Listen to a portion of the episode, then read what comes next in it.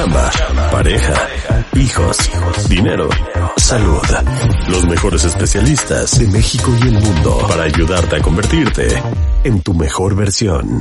Escucha el podcast en martadebaile.com. Ayer hablábamos con el doctor Enrique Tamés, eh, que es eh, doctor en filosofía, de la felicidad y hablamos de eh, el concepto de 12 que tiene que ver con cuatro hormonas que son muy importantes para la felicidad, que es la dopamina, la oxitocina, las, eh, la serotonina y las endorfinas. Y hablamos de la importancia del sueño, porque cuando te dicen que es importante dormir porque el sueño repara, tiene que también ver con esta cantidad de hormonas que se segregan cuando tu cuerpo se está como restableciendo y reestructurando. Es más, hay una hay una que no tiene que ver con la felicidad, pero que sí tiene que ver con la saciedad, que se llama grelina, que es eh, la, digamos que la hormona que regula la saciedad con la comida. Y de repente mucha gente hasta engorda porque no duerme bien.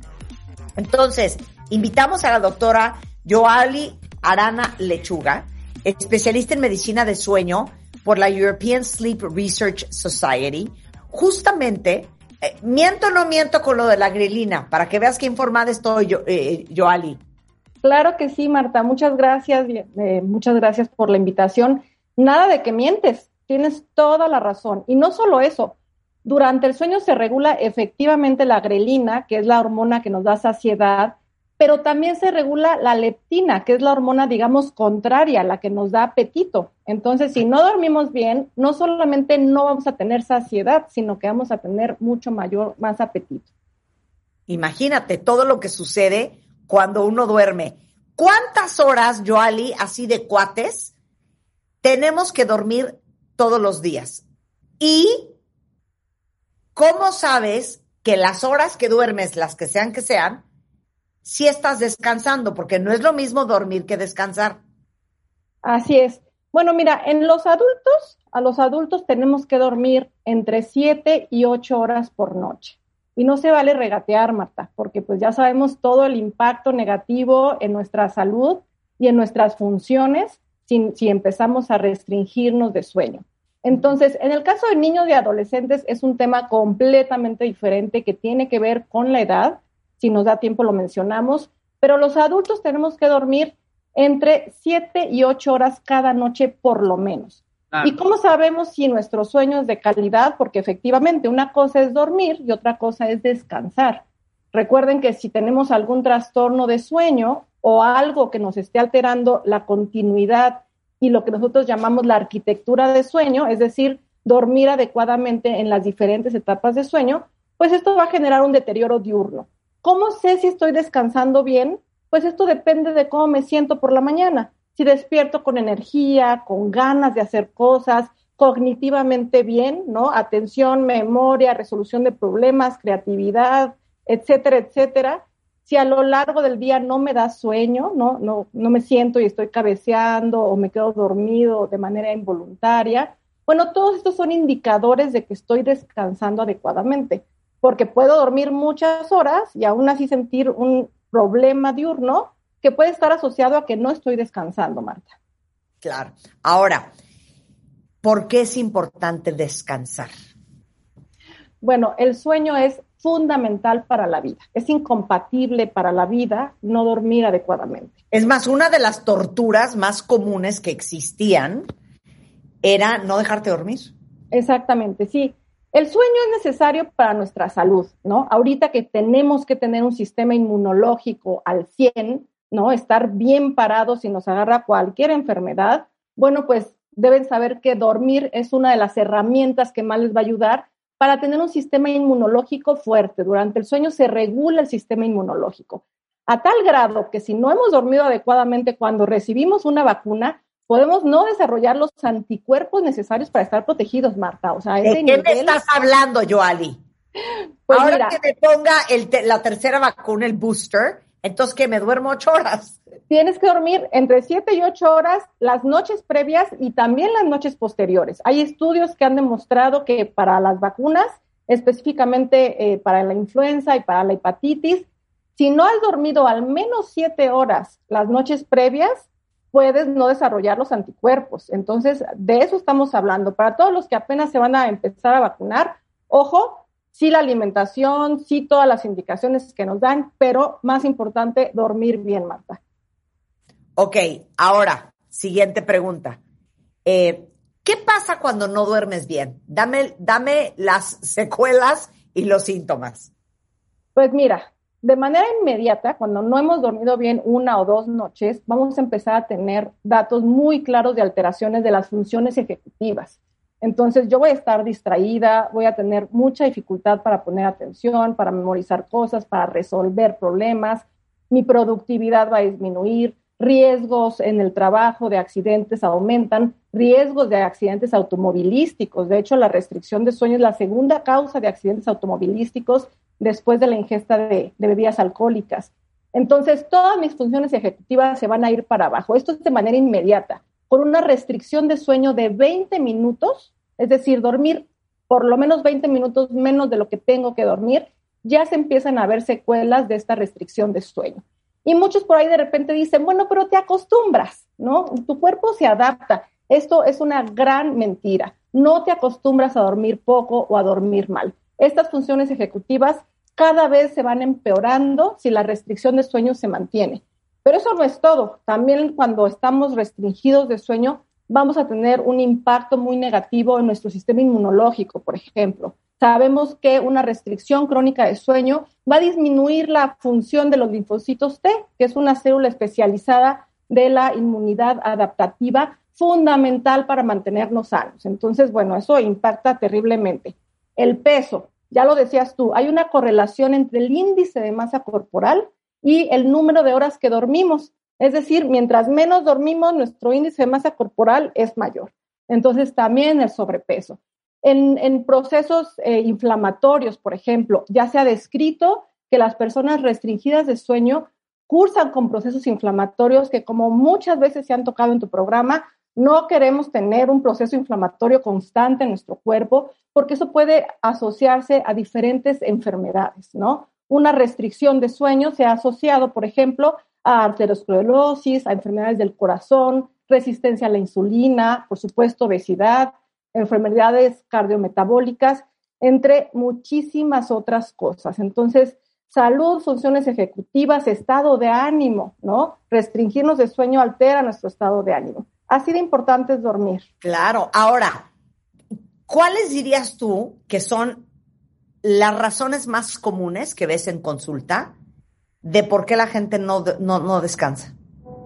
Bueno, la razón más común que yo veo en la consulta de por qué no descansamos tiene que ver con la presencia de algunos trastornos de sueño, ¿no? Los más frecuentes, pues insomnio, nuestra incapacidad para iniciar y para mantener el sueño o despertarnos en la madrugada y ya no poder volver a dormir, todo esto se considera insomnio. Y muchas veces lo tratamos simplemente con una terapia eh, cognitiva conductual, es decir, sin la necesidad de fármacos. No es necesario tratar a los pacientes con insomnio con fármacos para dormir. Lo primero, el tratamiento de primera elección a nivel mundial es una terapia cognitivo-conductual para insomnio. Causa número dos, problemas respiratorios durante el sueño. Aquellos pacientes que se duermen en tres minutos, nada más ponen la cabeza en la almohada, duermen ocho o nueve horas, pero se despiertan muy cansados, con dolor de cabeza, irritables se quedan dormidos en cualquier oportunidad que tienen. Y esto se debe a que roncan, hacen pausas respiratorias y esto genera que no oxigenen adecuadamente y que constantemente su cerebro pues esté en sueño superficial. Esas yo diría que son las principales causas que veo en consulta, pero no olvidemos la restricción voluntaria, Marta, ¿no? de me aviento un capítulo más de mi serie que estoy viendo, o no pasa nada. 100%. 100%. ya, ya sé que seguramente tú estás en contra. Es que no puedo creer la gente que no tiene televisión en su cuarto porque prefiere no, este, justamente hacer eso. Y yo no te voy a dar un dato bien concreto que a lo mejor te convence de dejar de ver televisión antes de dormir. ¿De qué estás hablando, hija? Hay una correlación entre los niveles de linfocitos activos y la melatonina. ¿Y qué tiene que ver esto con la televisión? Bueno, la melatonina es una neurohormona que liberamos ante la oscuridad. Cuando empieza a oscurecer, mi melatonina empieza a aumentar. Aquellas personas que ven televisión antes de dormir, se suprime la liberación de melatonina hasta en el 80%, Marta. O sea, tú liberas 20% de melatonina. Y esta, esta liberación de melatonina o esta reducción de la melatonina está correlacionada con la liberación del, o, la producción de linfocitos T, ¿no? Una célula fundamental en el sistema inmunológico. Entonces, hay que estar sanos, hay que te digo la liberación de melatonina. Veo tele y después ya me meto melatonina de liberación prolongada y se acabó la labor. es una alternativa. No ver tele antes de dormir, es que me muero. Claro. Me muero. Para mí es, el mejor inductor de sueño, según yo. El problema es la calidad del sueño, porque nos podemos dormir, pero si hemos sido estimulados con mucha luz, probablemente nuestro sueño sea muy superficial. Claro. Oye, y justamente ayer estaba yo hablando de eh, uno de los colchones más premiados en Europa, eh, que es el colchón EMA, y les decía que de repente se nos olvida que los colchones no son para toda la vida, que los colchones hay que cambiarlos cada siete, ocho, diez años. Efectivamente. claro que influye en la forma en que duermes. Sí, todos aquellos que duermen en un colchón heredado de la abuelita, es un muy buen momento de empezar a considerarlo. Porque cualquier cosa que nos genere cualquier molestia en nuestro cuerpo mientras estemos dormidos, ya sea por un factor externo o un factor interno, va a generar que nuestro sueño sea superficial, ¿no? Es decir, vamos a dormir mucho tiempo en sueño ligero y no voy a descansar. Entonces, imagínense ustedes si están dormidos en un colchón en donde cada vez que me muevo, un resortito, además de sonar, que eso ya genera una activación, me pica o se me atora o simplemente, pues muscularmente despierto, toda tensa y toda lastimada porque el colchón no me da el soporte necesario.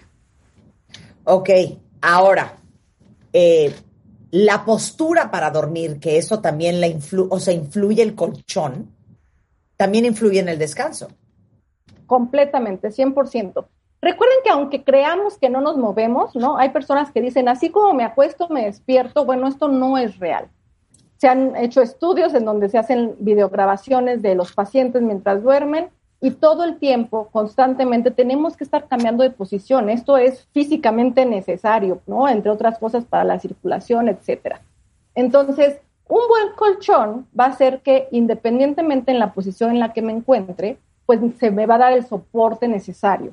Pero imaginen ustedes un colchón que a lo mejor de lado no me deja dormir porque mi peso se concentra en menos espacio y esto genera que ya saben, ¿no? El resorte o lo que sea me pique y que constantemente tenga que ponerme boca arriba. Esto va a generar alteraciones hasta respiratorias porque sabemos que en posición supina o boca arriba es cuando más roncamos y cuando más apneas de sueño tenemos. Entonces, es un punto fundamental que probablemente en nuestra cultura mexicana no lo tenemos tan arraigado, no podemos dormir en el mismo colchón por más de 10 años.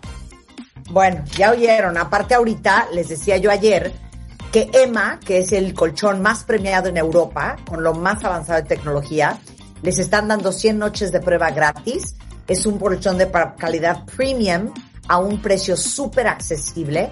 Entonces, eh, para todos los que dicen, oye, pues francamente, ahorita me está cayendo el 20 que hace siglos yo no cambio el colchón, eh, busquen Emma, es con doble M en todas las redes sociales.